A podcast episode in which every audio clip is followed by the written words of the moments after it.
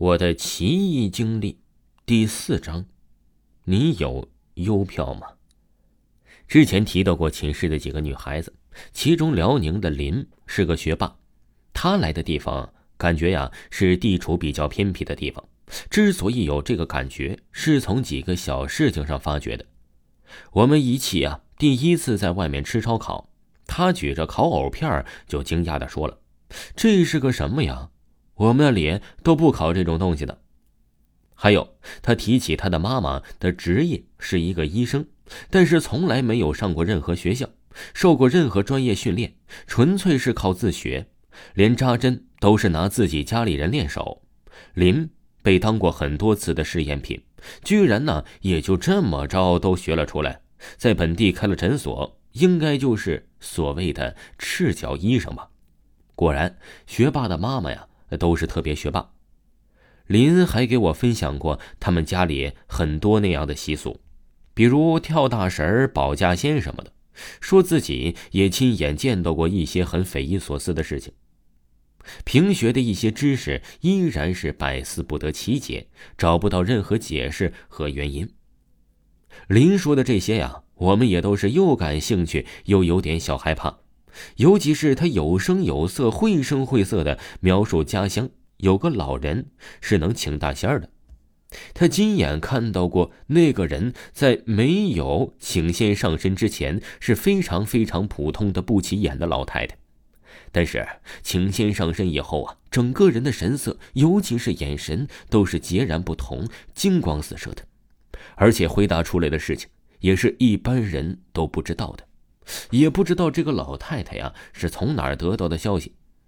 他说他也疑惑，这个老太太不是演出来的。最后考证，他说呀，发现她确实是真的这样，看不出一点破绽来。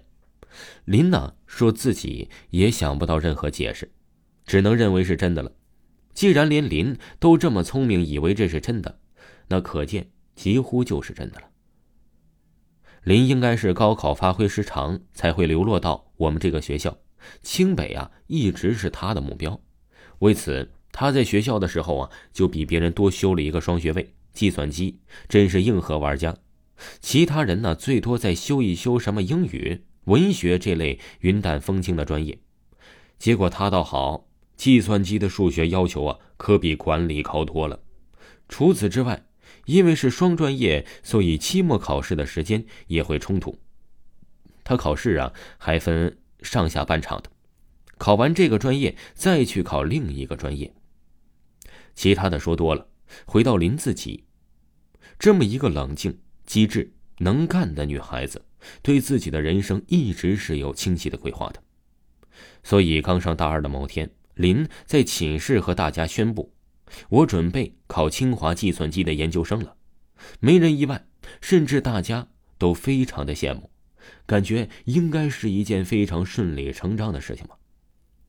后来他的一切都围绕着考研展开，和老师讨论问题的时间越来越多，留在图书馆的时间也是越来越多，上自习回来的时间越来越晚，甚至有时候大家洗漱好都躺下。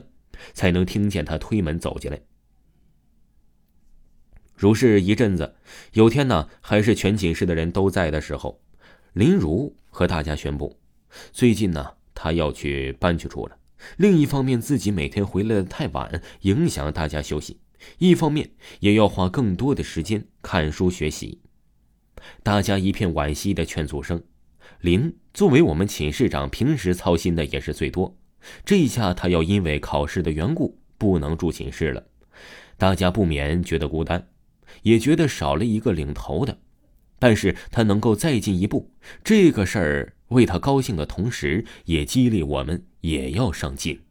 后来就见到林进进出出的在忙碌。林一直是个独立能干的女孩，哪怕搬出寝室、找房子、搬家，这一切都是她自己在忙。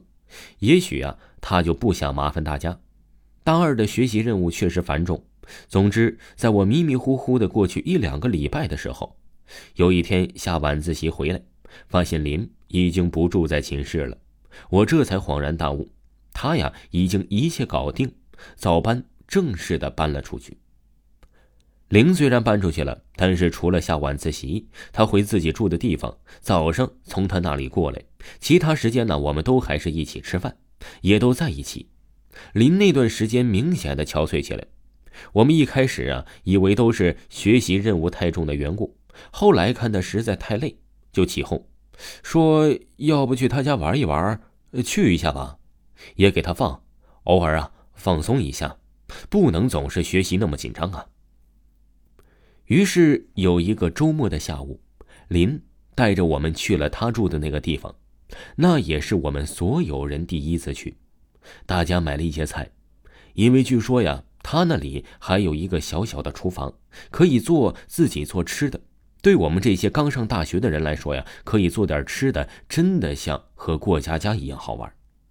周六的上午下了课，大家拎着包，带着路上买的菜，就出发去了林住的地方。让我们万万没有想到的是，他租的那个地方居然离上课的地方很近，也是在校区里，就在大门的边上。大门往右手一拐，往里走，绕过了一个七歪八绕的小巷子，就到了一片教师宿舍楼。听众朋友，本集播讲完毕，感谢您的收听。